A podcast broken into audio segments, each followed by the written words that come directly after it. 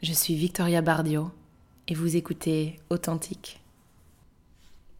Alors on parle souvent du why, donc du pourquoi on fait les choses. Et aujourd'hui, je vais vous partager mon why à moi. Et mon why à moi, c'est mon histoire.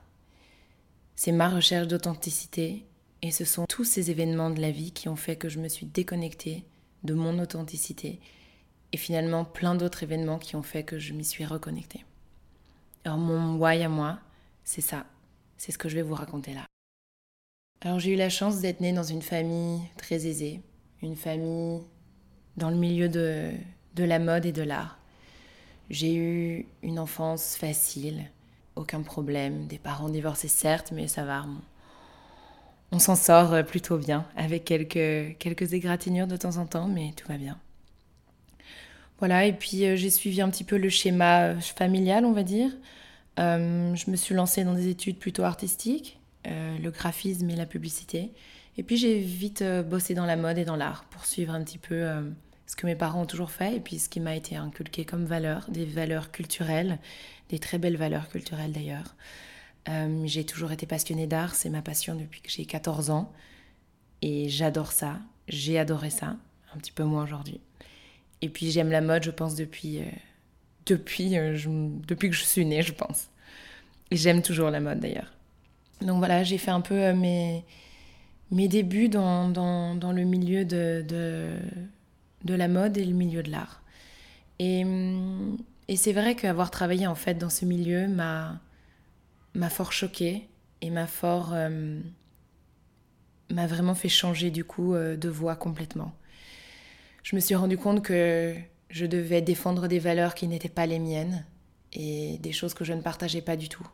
Je devais essayer de, de faire acheter des choses à des personnes, des choses dont ils n'avaient pas besoin, ni même envie parfois.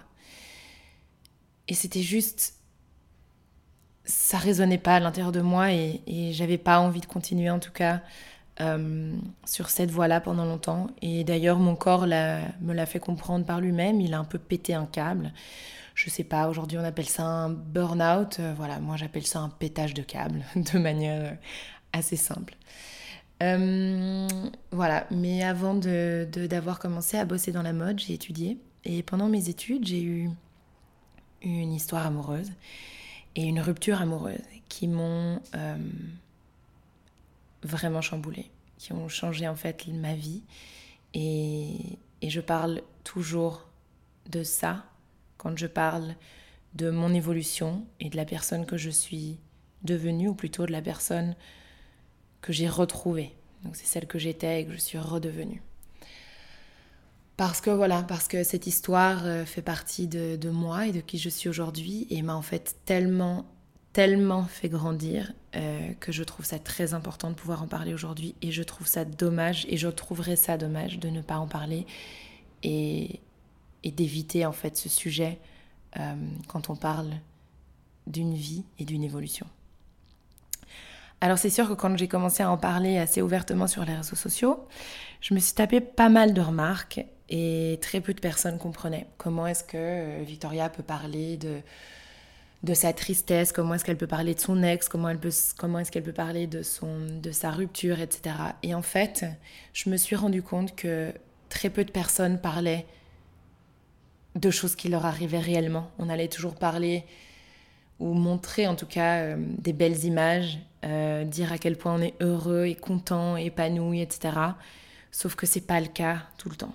Et ça, je m'en suis rendu compte grâce à mon ex que c'était pas le cas tout le temps.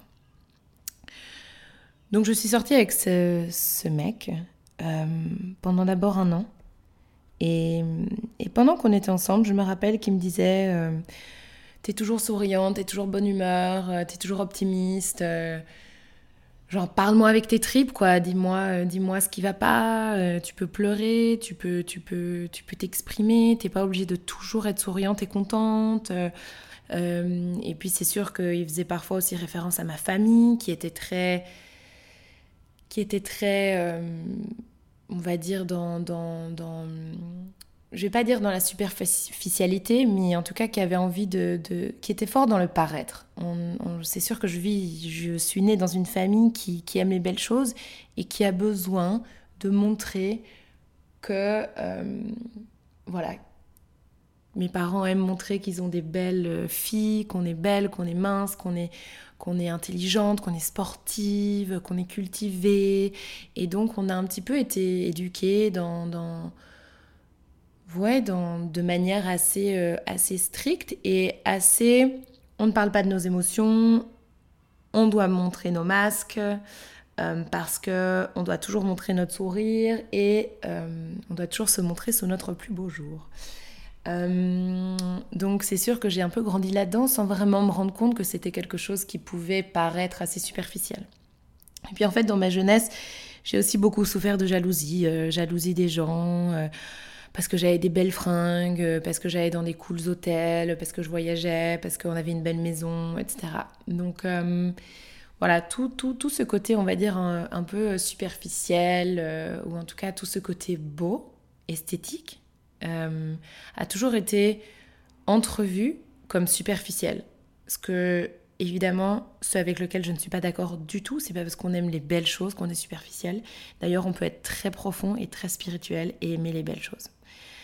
Mais forcément, je n'y croyais pas avant. Euh, et donc voilà, cette personne m'a beaucoup, m'a beaucoup euh, parler en fait d'émotions, de, de, etc. Puisque lui est, musicien, il vit avec les émotions et choses que je ne faisais pas du tout à l'époque. Et euh, voilà, donc c'est toutes des petites choses hein, en fait qui m'a dites ou qui m'a écrites et qui sont restées un petit peu dans l'arrière de ma mémoire, mais, mais que j'ai pas vraiment mis en œuvre. Et puis, euh, et puis voilà, le jour où le jour est arrivé où, où je me suis fait larguer j'ai l'impression de m'être fait larguer comme une grosse merde. C'était mais atroce. Je pense vraiment que jusqu'à aujourd'hui, ça a été la pire douleur de ma vie, physique, émotionnelle et tout. C'était horrible. Euh, j'avais vraiment l'impression que mon monde s'effondrait. Euh, c'était tellement sérieux, c'était tellement intense. On visitait des appartements alors que j'étais jeune. Hein. j'avais, euh, j'allais avoir 22 ans. Euh, voilà, c'était vraiment, c'était mon monde s'effondrait et, et, du coup, du jour au lendemain, je suis vraiment sombrée dans une, dans une anorexie mentale et physique et j'ai décidé d'arrêter de me nourrir. Ça, c'était vraiment le début de ma, de mes quatre années d'enfer. Je les appelle vraiment comme ça. C'était quatre années d'enfer. Euh, et donc voilà, j'ai je suis tombée dans, dans l'anorexie et c'était au moment où, où, je bossais en plus. Euh, non, j'étais encore aux études. Euh, j'étais encore aux études, mais j'avais juste décidé que je ne me nourrirais pas tant qu'il ne reviendrait pas. Super. Donc forcément, ça n'a... Heureusement que je n'ai pas suivi ce, cette idée, parce que sinon ça aurait fait 4 ans sans manger, ça aurait été un petit peu compliqué. Euh, du coup, voilà, et puis petit à petit, j'ai rencontré un coach, j'ai rencontré des chamans, j'ai rencontré des personnes assez géniales qui m'ont beaucoup aidé. Euh, mais après l'anorexie, je me suis plus ou moins stabilisée. Et puis j'ai bossé dans, la mode. Et là, euh, j'ai... Je, passais trop de temps avec des personnes qui trouvaient ça normal de se faire vomir après leur repas. Euh, donc en fait, j'ai commencé à trouver ça normal aussi. Et voilà. Et donc là, la boulimie a commencé. Euh, j'ai commencé à me restreindre de tellement d'aliments parce que j'avais tellement peur de grossir après une, période où j'avais été très très mince. Euh, et, et, voilà, donc ça a été très très compliqué. Pendant un an et demi, je me suis fait vomir. Euh, vraiment, enfin, c'était, c'était, c'était horrible. C'est une estime quand même de soi très très basse. c'était vraiment pas très drôle. Euh, mais voilà, je sentais que c'était vraiment mon corps qui me parlait et mon corps qui, qui, qui me disait que c'était pas ok en tout cas ce que j'étais en train de vivre et que j'étais probablement dans un schéma euh, qui ne me convenait pas. Et effectivement, j'étais dans, dans, un, dans un milieu beaucoup trop superficiel et un milieu qui ne me correspondait pas, en tout cas euh, des valeurs qui ne me correspondaient pas. Et donc j'ai pété un câble, hein, comme, voilà, comme moi je vais appeler ça. Burnout, peu importe, euh, dépression, je ne sais pas comment on peut appeler ça, mais en tout cas euh, j'ai pété un câble. Et comme je ne suis pas trop du genre à demander de l'aide ou bien à me plaindre, j'ai juste décidé de faire ça on my own. Donc j'ai voilà, j'ai eu la chance, euh, la chance ou le hasard ou la magie euh, de, rencontrer des personnes géniales à ce moment-là, qui ont fait en fait, qui ont fait que je me suis ouverte à autre chose dans ma vie. Je me suis ouverte à une vie beaucoup plus douce, beaucoup plus lente. Je me suis ouverte à la spiritualité et je me suis ouverte à moi. Et je me rappelle encore de ce jour où, où j'ai eu ce déclic vraiment, où je me suis dit, mais oh je me rappelle en fait, euh, il m'avait dit quelque chose là, mon ex, euh, qui m'avait vachement marqué. Je me rappelle. Et, puis je suis allée relire des choses qu'il m'avait écrites, des mails, etc. Et je me suis dit, oh mais en fait, si, il avait raison. Si, il avait raison. Et puis ce jour-là, tout a commencé. Tout mon cheminement vers quelque chose de beaucoup plus vrai, beaucoup plus authentique a commencé. Et voilà, j'ai commencé à lire des livres beaucoup plus intéressants. Euh, j'ai commencé à, m'intéresser au développement personnel, comme on appelle aujourd'hui, à la spiritualité. Euh, j'ai arrêté de sortir, j'ai arrêté de boire de l'alcool, je suis devenue végétarienne. Ça faisait déjà un petit temps que je mangeais sans gluten. Ça c'était juste pour ma santé, mais au moins j'étais consciente de ma santé. Euh, et voilà, j'ai commencé vraiment à, m'extraire de tous ces milieux et de toutes ces habitudes qui ne me convenaient pas pour commencer à faire de la place pour les choses qui me conviendraient un petit peu mieux. Et puis évidemment, comme par hasard, j'avais un peu plus de place et un peu plus de temps. J'ai arrêté de bosser aussi, je bossais plus. Euh, j'étais vraiment pas bien. Enfin, là, j'en parle avec un sourire presque et, et enthousiasme, mais j'étais vraiment, vraiment, vraiment au bout de ma vie. J'avais beaucoup grossi, euh, j'étais mal, je me sentais mal, je voulais pas sortir, plus aucune de mes fringues ne m'allait, je me sentais grosse dans tout ce que je portais, j'ai dû tout changer, j'ai dû changer mes, mes garde-robes, ma manière de m'alimenter, enfin tout, enfin c'était un enfer, c'était vraiment horrible et j'avais tellement, tellement, tellement peur aussi de ce que les gens allaient penser de moi. Elle a grossi, elle a maigri, elle s'est fait larguer, elle bade encore, nanana, nanana. Oh mon Dieu, j'ai tellement souffert de ça, tellement souffert de tout ce que ces personnes pensaient de moi, de, critiques, de jugements, du regard, même si les gens ne disaient rien, j'étais persuadée qu'ils critiquaient, c'était un enfer, c'était horrible. Et, euh, donc je me suis vraiment renfermée sur moi-même, je me suis euh, éloignée de toutes les sphères sociales. J'ai arrêté, donc comme je disais, de sortir, de faire quoi que ce soit, et je me suis entourée de personnes qui étaient dans la même démarche que moi des personnes qui, qui avaient envie d'aller bien en fait, qui avaient envie d'aller voir et rechercher le pourquoi du comment on agissait ou on réagissait d'une certaine manière, euh, des personnes qui m'aidaient à comprendre qui j'étais, qui m'aidaient à comprendre euh, mes émotions, qui m'aidaient aussi à extérioriser mes émotions, parce que j'avais une période où j'étais amorphe, je ne ressentais plus rien, ni de la joie, ni de la tristesse, ni de la douleur, ni de l'enthousiasme, rien. J'avais plus de goût à la vie, j'avais rien. Enfin, c'était, c'était vraiment horrible. Et grâce à ces personnes et ces choses que j'ai, que j'ai faites et, que j'ai, et que j'ai découvertes, j'ai vraiment réussi à, à, retrouver tout ça. Et donc, grâce à une de mes meilleures amies, dont je serai mais infiniment et pour toujours reconnaissante, c'est Céleste. Parce que Céleste et Catherine, elles m'ont Catherine, c'est la maman de Céleste. Elles m'ont toutes les deux apporté tellement de choses et c'est Céleste qui m'a emmenée à mon premier cours de yoga. Donc, je suis allée avec elle à un premier cours de Hot Flow chez Y Yoga, qui est un studio mais incroyable situé dans le centre de Bruxelles. Les profs sont tellement bienveillants, tellement gentils et ils ont cette dimension spirituelle et émotionnelle qu'on retrouve dans très peu, très peu de studios. Donc je suis arrivée dans ce premier cours, je me sentais obèse, je me sentais grosse, je me sentais moche, c'était horrible. Et j'ai pleuré. J'ai pleuré, mais pleuré, pleuré, pleuré.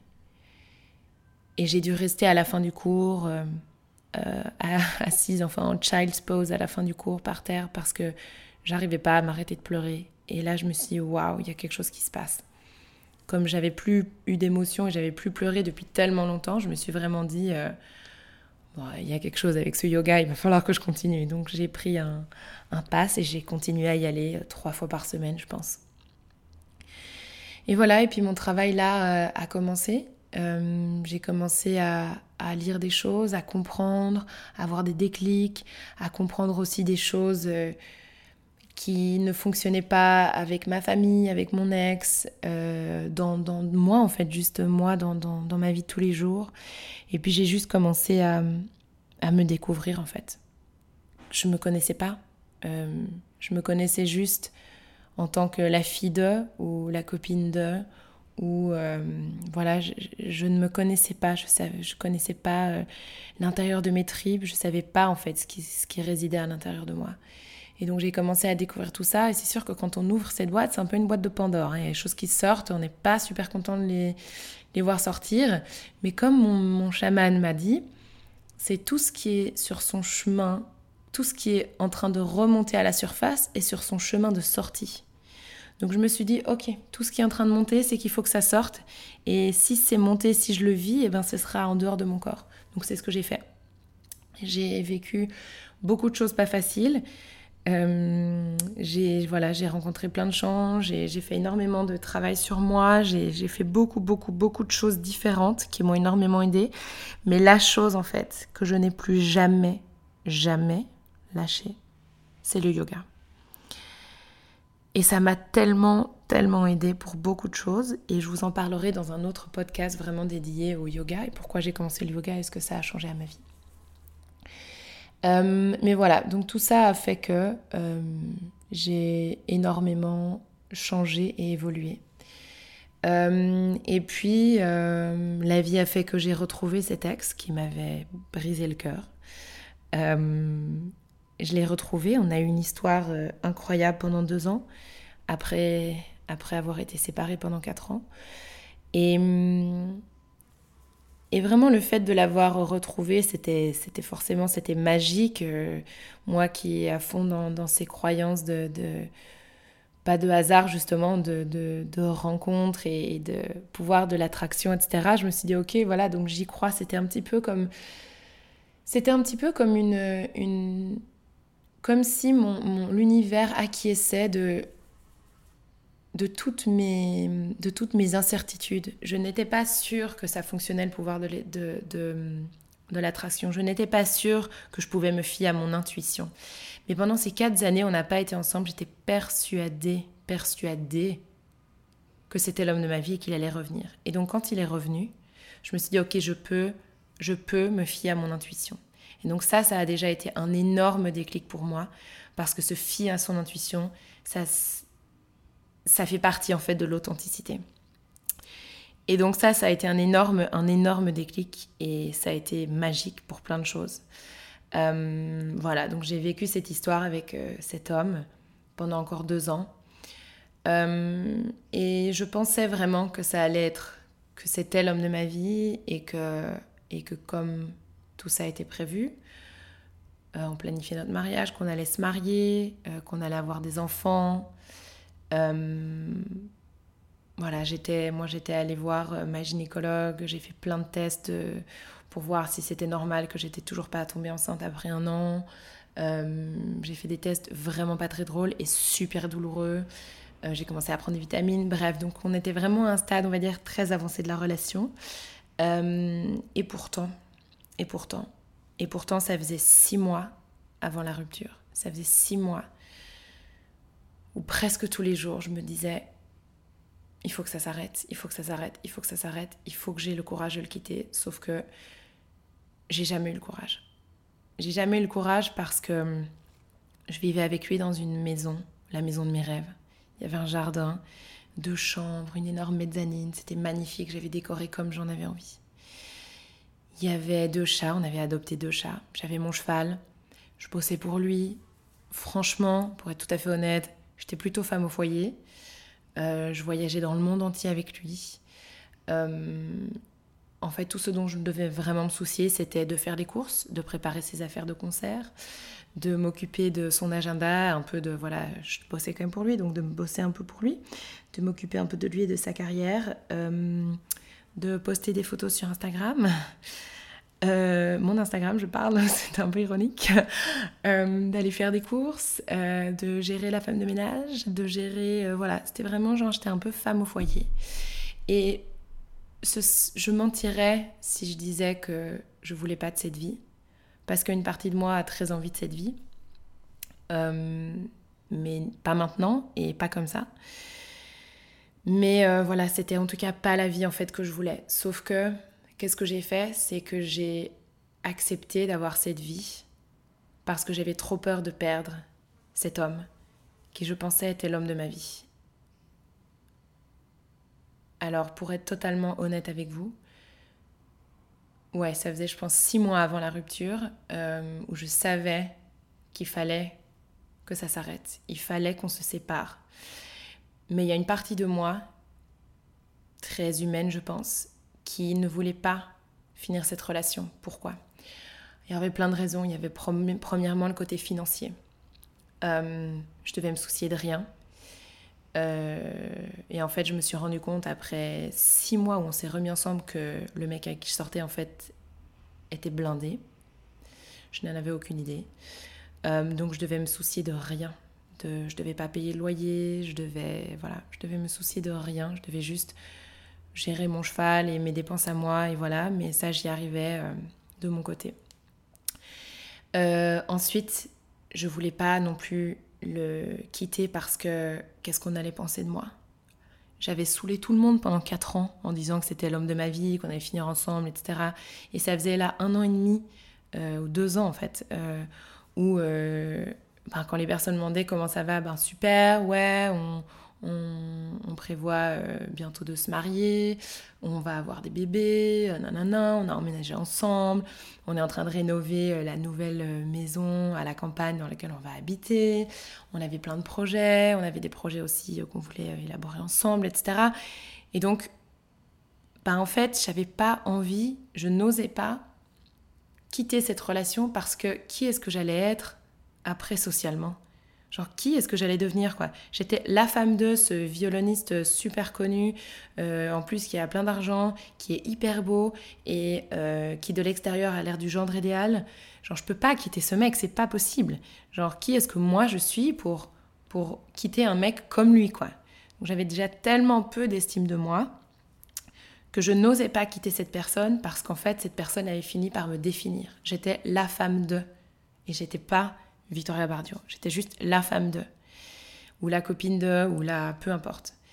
Et, et du coup, en fait, j'ai jamais osé le quitter alors que j'étais malheureuse comme une tombe.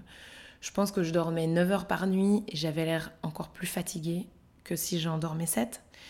Euh, j'étais grise, j'étais devenue de nouveau maigre, j'avais plus aucun goût pour rien, j'avais pas de goût, j'avais juste aucune énergie quoi. Je me levais le matin, j'étais léthargique, euh, j'étais crevée, euh, j'avais pas d'énergie, j'étais déprimée et pourtant j'avais tout ce dont je pensais avoir besoin et envie pour être heureuse.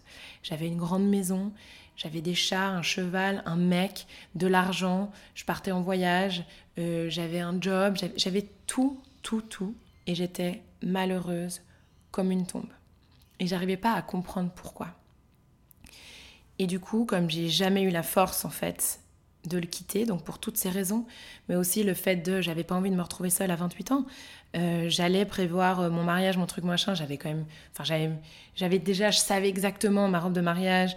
Euh, il était en train de me trouver une bague de fiançailles, genre trop bien, je vais avoir une bague de fiançailles, je vais me marier, je vais pouvoir avoir un statut, je vais pouvoir être quelqu'un.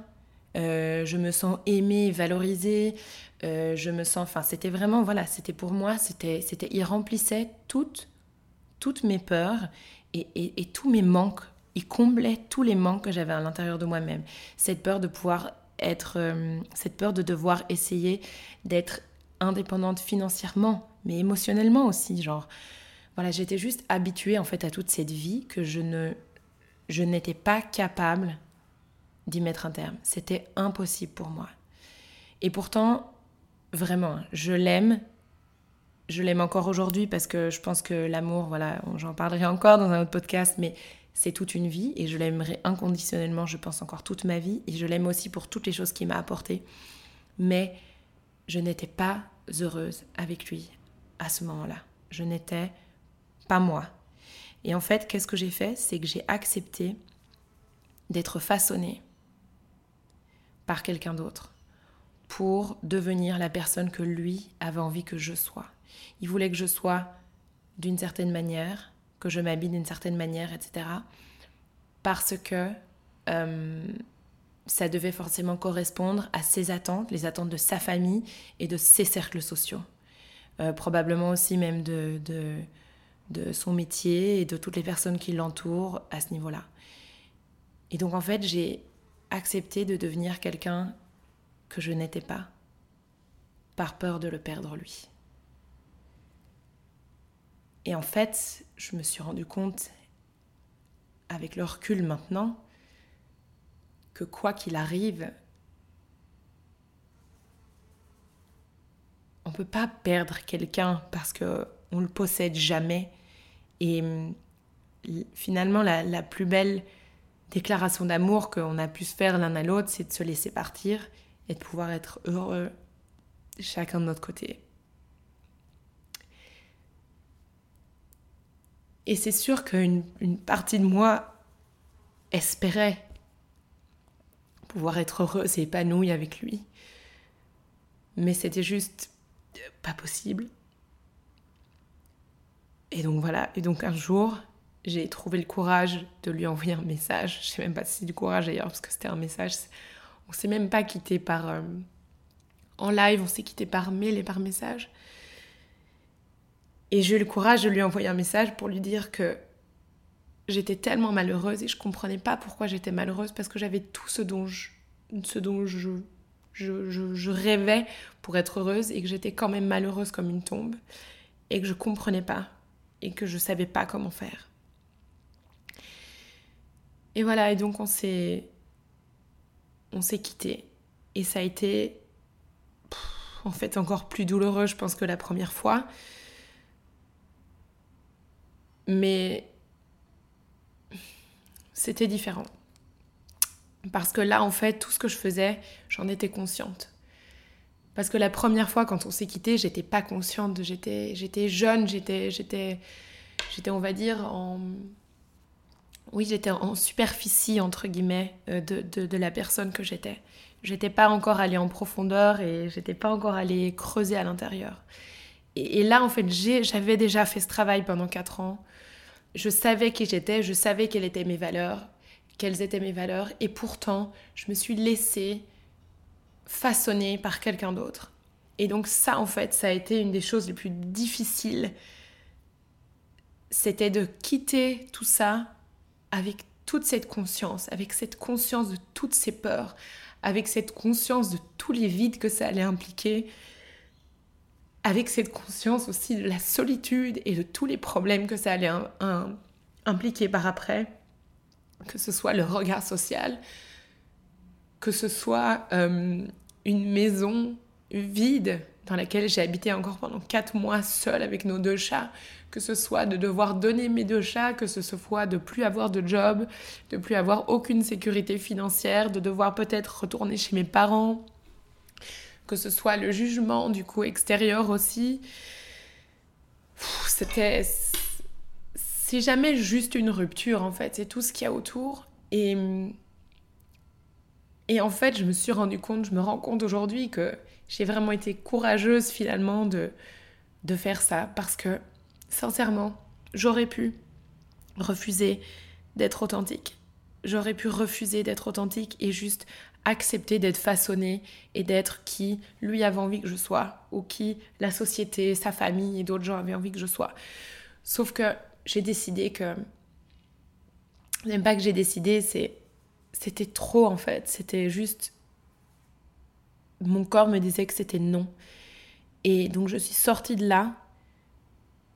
Et même si ça a été tellement dur et que, et bah forcément cette personne me manque parce qu'elle a été présente dans ma vie pendant sept ans.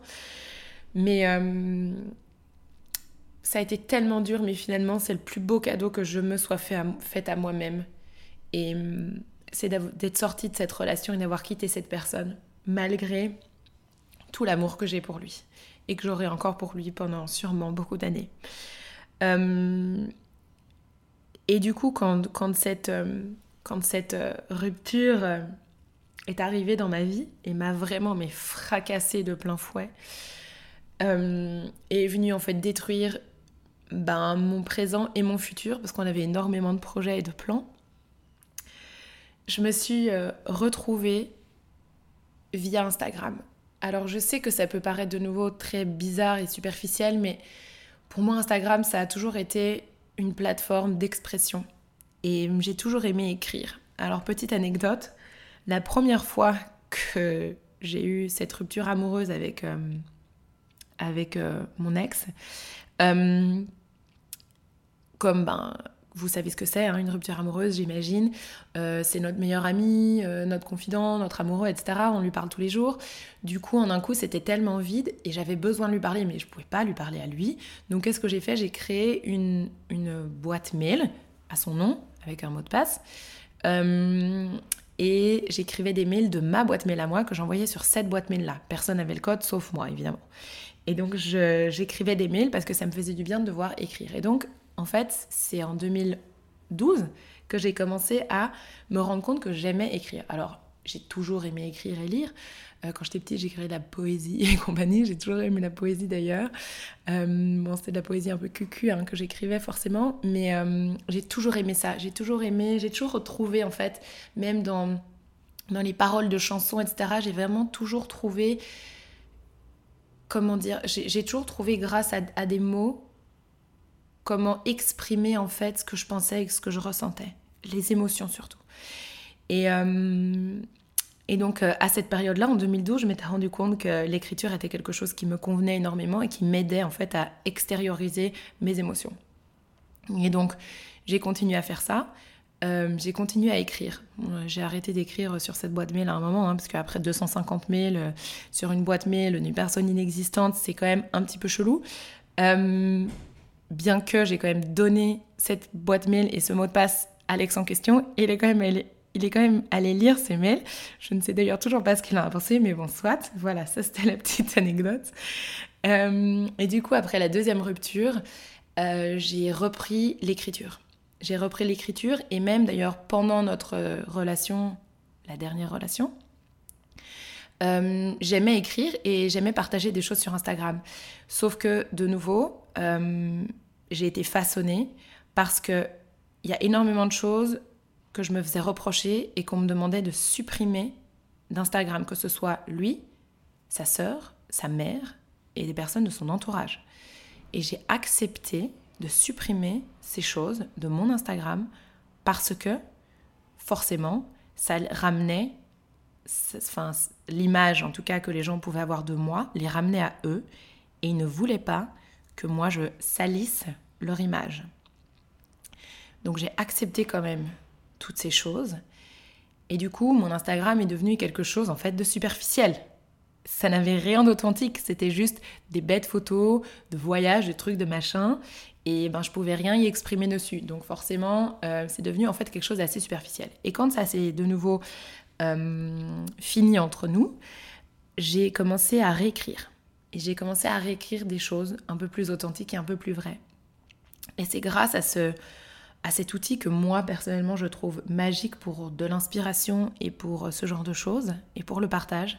Grâce à cet outil, j'ai pu exprimer énormément de choses que j'avais jamais exprimées dans ma vie.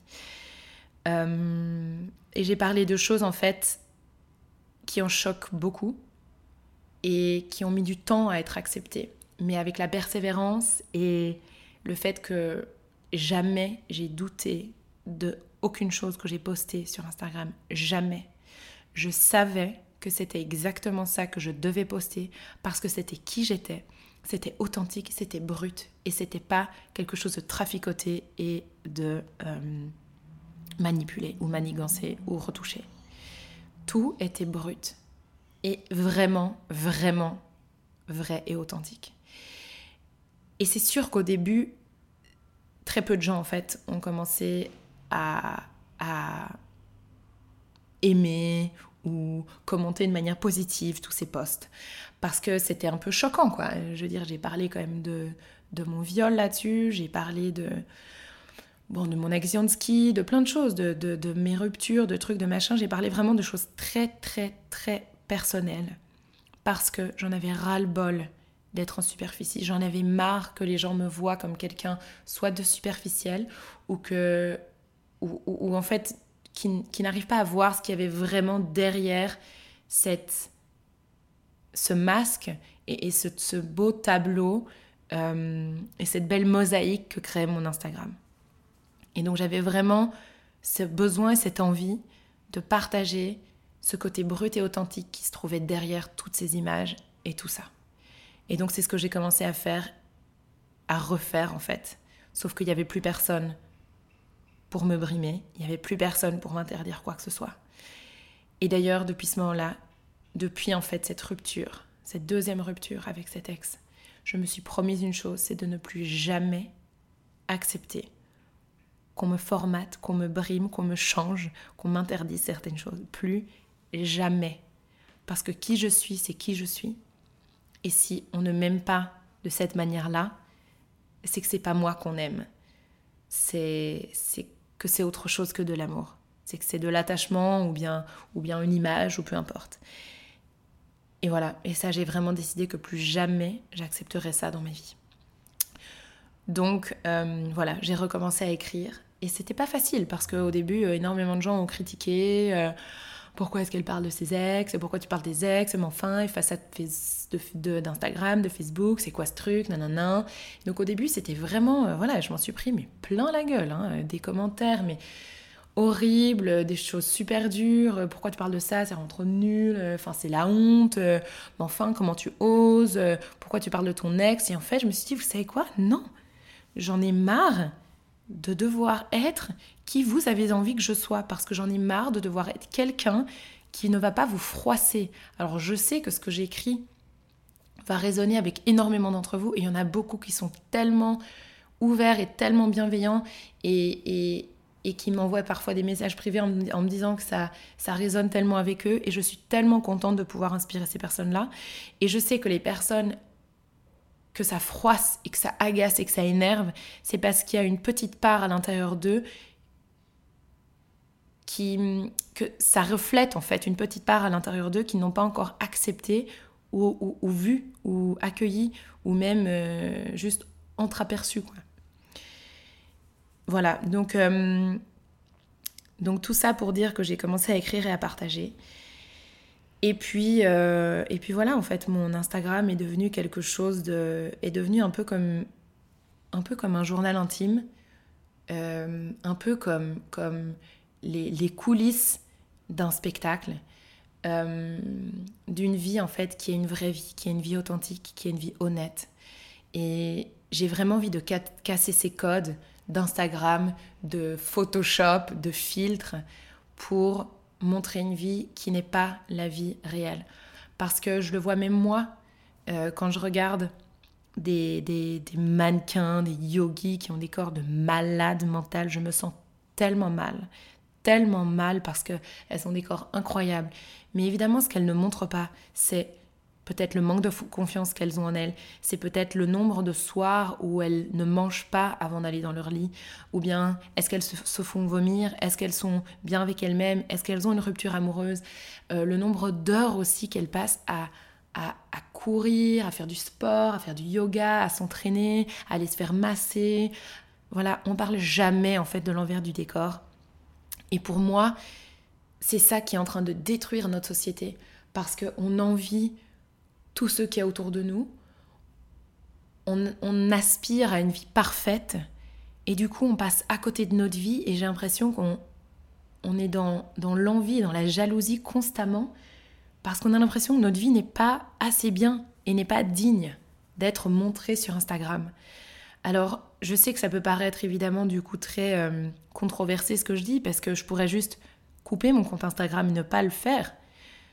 Sauf qu'en fait je pense que ce que j'ai à partager résonne avec beaucoup d'entre nous et on est beaucoup dans ce même euh, débat et dans cette même situation. Et donc j'ai envie, j'ai envie de, de oui, j'ai envie de redonner cette, cette, valeur en fait au côté authentique et brut de la vie et de toutes ces choses dont on parle jamais, toutes ces choses plus dures, plus tristes, plus noires, moins fun, moins glamour.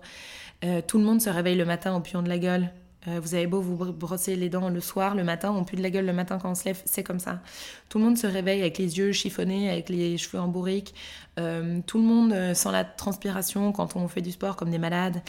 je veux dire, il y a des choses, tout le monde va aux toilettes, tout le monde souffre de rupture amoureuse, tout le monde, voilà, on a tous en fait des côtés très brut, très simple, très humain, dont on partage, qu'on ne partage jamais, parce que c'est soi-disant pas assez glam, pas assez instagrammable et pas assez cool.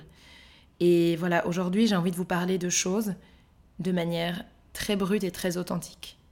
Euh, parce que voilà, j'ai souffert d'énormément de choses, j'ai souffert de de, de, de, voilà, vraiment pas, mal de choses dans ma vie. Euh, et je pense que beaucoup d'entre nous passent par ça. Un manque d'estime de, soi, un manque d'amour de soi. Euh, se laisser du coup, se laisser, comme je disais, avec mon histoire, avec mon ex, se laisser juste on se laisse se laisser façonner en fait par les autres, par la société, par nos parents, par nos mecs, par nos potes, par tout le monde, et on en oublie vraiment nous qui on est et, et ce qu'on veut et ce à quoi on aspire et nos propres valeurs. Et donc voilà, j'ai vraiment envie de vous parler du coup de choses euh, brutes et authentiques. Et si je vais vous parler de ruptures amoureuses et de relations, je vais vous parler de mes ruptures amoureuses. Je vais pleurer peut-être. Je vais vous parler de choses euh, de manière très brute. Je vais pas parler de tout ce qui est beau et euh, de la loi de l'attraction et de toutes les magnifiques magnifiques relations que j'ai eues. Non, je vais aussi vous parler des trucs de merde, des réactions de merde que moi j'ai eues. Euh, je vais vous parler de choses difficiles que j'ai vécues, mais aussi des choses difficiles que j'ai fait vivre à d'autres gens. On n'est pas tous blancs ou noirs. Euh, voilà, donc j'ai vraiment envie avec ce podcast, j'ai vraiment, vraiment, vraiment envie de partager tout ça. Euh, parce que je me rends compte aussi en étant ici à Sydney, je me rends compte avec tout ce que je partage sur Insta, les photos de cools endroits que je vois et que je fais, etc. Mon voyage à Bali ou mes voyages partout dans le monde. Euh, c'est toujours Oh, t'as trop de chance de faire ça. Ouais, j'ai de la chance, c'est vrai, d'être en bonne santé, d'être en vie de pouvoir voyager et de vivre dans une bonne partie du monde. Mais c'est pas de la chance que j'ai. C'est moi qui crée ma vie et c'est énormément de sacrifices que vous ne voyez pas tous les jours. Je suis ici énormément seule. Euh, j'ai pas d'amis. J'ai un décalage horaire énorme avec du coup toute la Belgique et toute l'Europe avec mes potes en fait et ma famille. Euh, j'ai un job où je me lève super tôt le matin, entre 4h20 et 5h30 tous les matins. Euh, j'ai pas visité l'Australie, euh, je connais encore rien. Je suis seule, j'ai refusé du coup une vie de famille, j'ai refusé une vie de couple pour pouvoir être authentique et vivre finalement ce que moi j'avais envie de vivre et suivre mes rêves. Donc voilà, donc ça ce sont des petits exemples en fait de de ce que c'est et ce que sera euh, le podcast authentique que je suis en train de créer. Merci mille fois de m'avoir écouté, si vous avez écouté jusque-là. Et hum, voilà, pour clôturer, j'ai juste envie de, venir, de vous dire que c'est tellement important d'être authentique parce que c'est en devenant authentique qu'on devient soi. Et c'est en devenant soi qu'on peut changer le monde. À bientôt!